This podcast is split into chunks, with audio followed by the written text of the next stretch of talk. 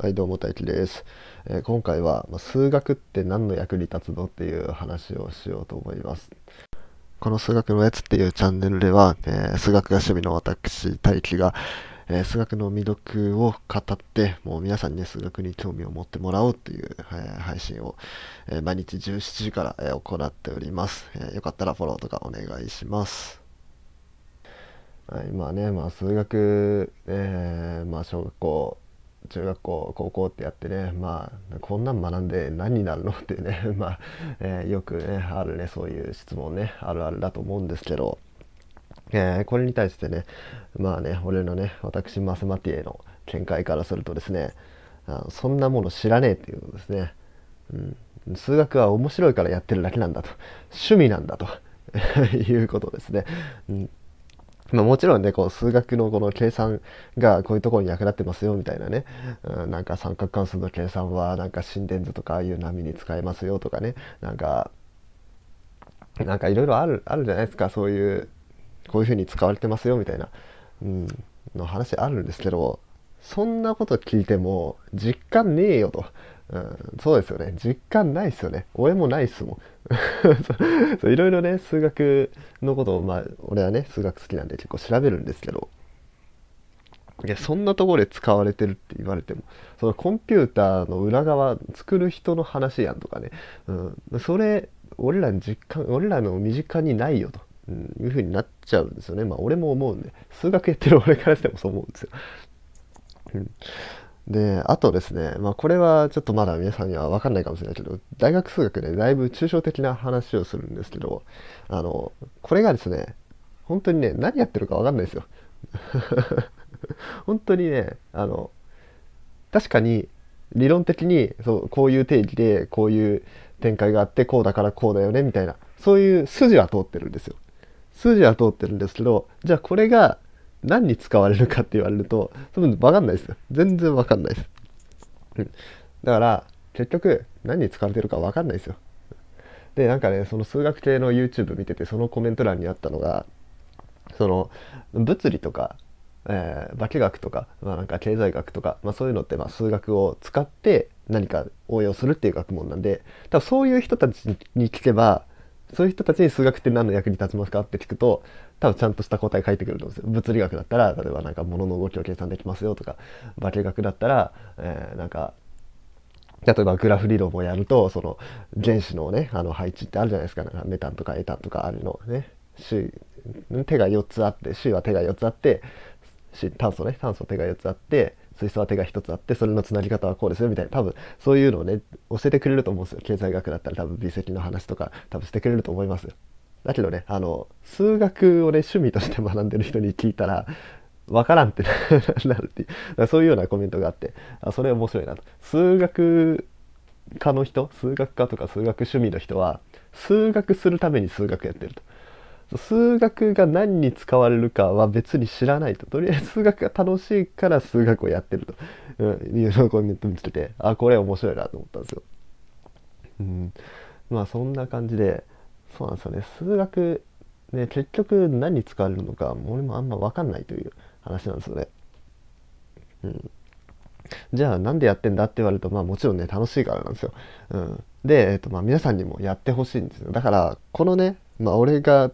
ね、体験してる楽しさを皆さんにも本当は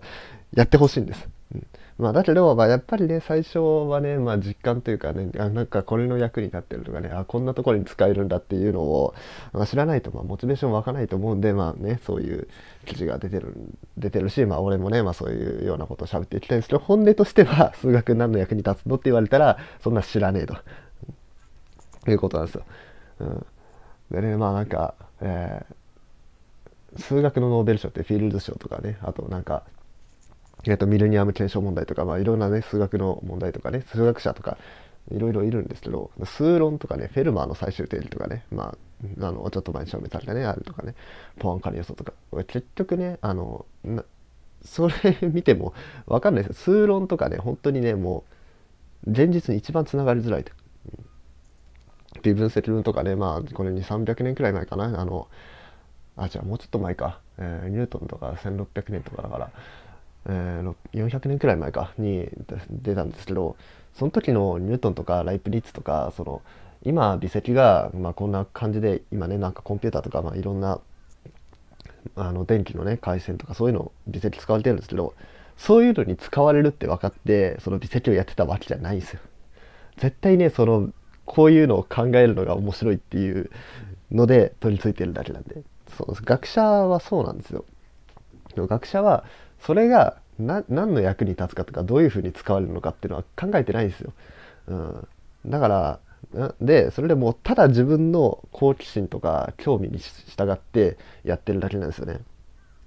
うん、だから例えばなんか、えーと、クローン人間は作れるかどうかみたいな作っていいのかどうかみたいなそういう議論あるじゃないですか。でそれでなんかあの研究者そのクローンを研究してる人がなんか話してみたいなのしますけどあのそれちょっと違うんじゃないかなと思うんですよね。その研究してる人はそのクローンを絶対作るんで、その周りがどう言われようと絶対作るんですよ。だからその研究者の人がクローンについてどう思いますかとなんか今後なんか倫理的な問題とかありますけどどう思いますかって言われてもいやそれは俺が面白いから作ってるんですって言うんですよ。うん、だタイムマシンとか、まあ、何でもいいです。そういうなんか倫理的な問題があるんじゃないかみたいなね。なんか遺伝子操作とかね。そういうような話とかあると思うんですけど研究者はもうやるんですよ。そんな倫理観にかかわらず。興味があって好奇心で動いてるだけなんで。でそれを結局どう使うかの問題であって、うん、その学者とかその数学とかまあ勉強そういうねよくわかんないなんかパッと見ねよくわかんない何の役に立つかわかんない学問をやってる人っていうのはただ面白いからやってるだけなんですよ。何に役に立つかとは考えてないということなんですよね。だからもうぜひねこういうそのてかもうそもそもあれじゃないですか趣味ってその何の役に立つかわかんないじゃないですか。なんか楽器弾きますこれが何の役に立ちますかそんなんそんなん問い始めたらもう何も意味ないじゃないですか。サッカーやってます。えそのサッカー何の役に立つんですか？体作りになります。えじゃあ体作って何の意味になるんですか？寿命が伸びます。あじゃあ寿命が伸びて何の意味あるんですか？とか言い出したらもう再現ないしもう結局意味ないってことになっちゃうんですよ。うん、だからまあ意味ないものを楽しめるっていうのをね、えー、まあその意味ないものの方が面白いと思うんで是非ね数学もそういうふうにあの皆さんに捉えてもらいたいなという話でした。